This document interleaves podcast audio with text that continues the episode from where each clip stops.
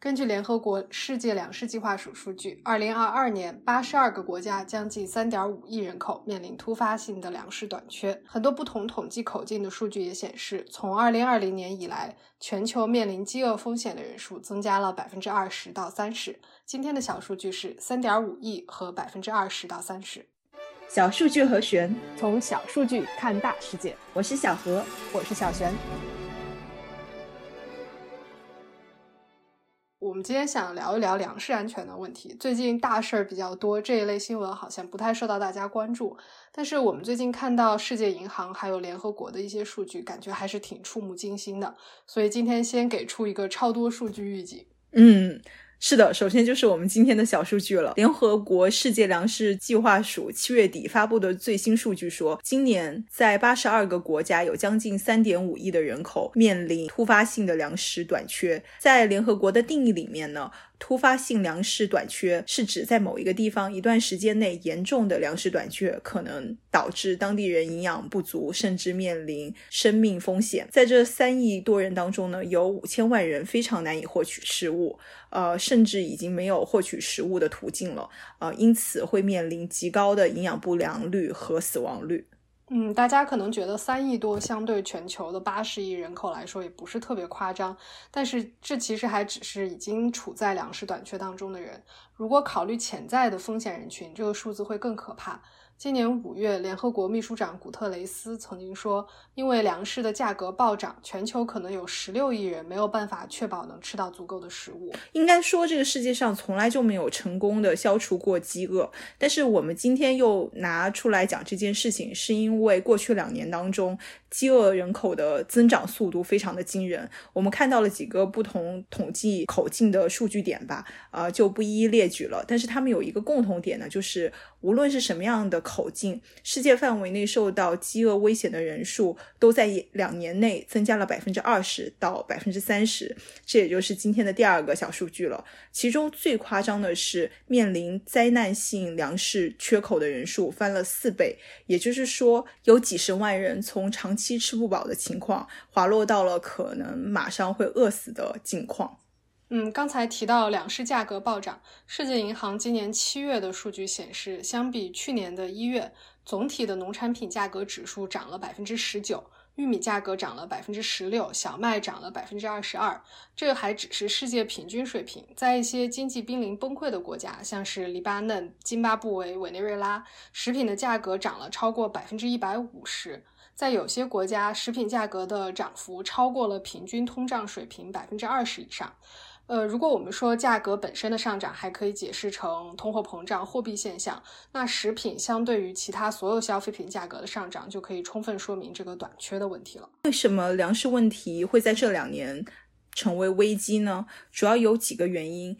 第一个当然就是疫情，疫情导致很多人收入减少，购买力下降，同时疫情导致的供应链混乱又让粮食运输的成本变得更高了，而且在很多地方甚至不是成本的问题，就是被打乱的供应链本身已经没有办法满足需求了。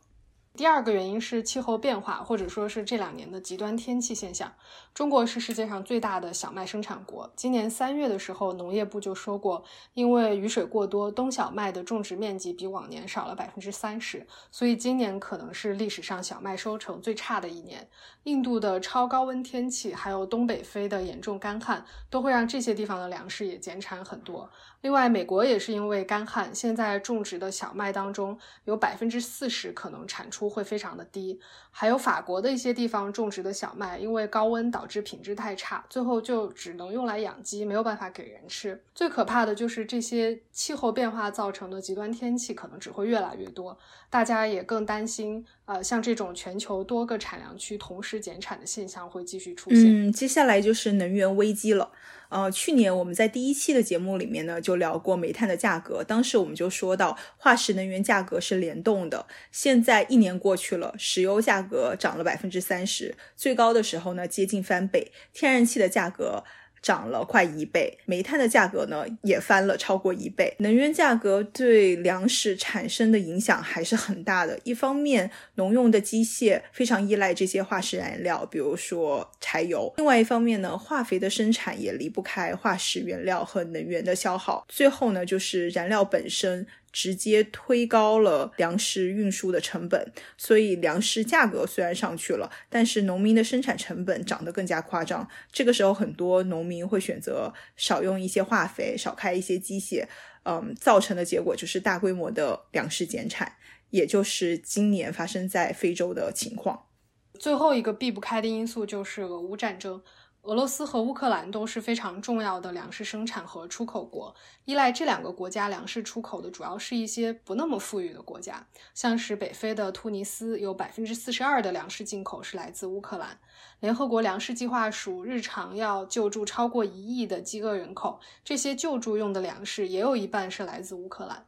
另外一边，俄罗斯的粮食主要是出口到埃及、伊朗、叙利亚、土耳其这些国家。在战争开始以后，乌克兰的粮食出口肯定是被打乱了，有很多粮食没有地方储存，又运不出去，最后就烂在地里。俄罗斯的粮食出口虽然没有被西方制裁，嗯，但是因为始终有制裁的这个风险，导致很多过去从事粮食进出口的企业也不敢继续做这件事情了。乌克兰今年的粮食产量那就更不用说了。这几个因素有供应链的问题，但更多的是粮食本身减产的问题。今年的减产就是明年的短缺，所以联合国有官员就说，如果说今年我们看到的粮食短缺是因为供不上，那么明年可能就是因为真的。没有那么多了，到那个时候就变成了真正的粮食危机。发展中国家的人口呢，平均要把收入的百分之二十五花在食物上面。撒哈拉以南的非洲国家，这个支出更是超过了他们生活的。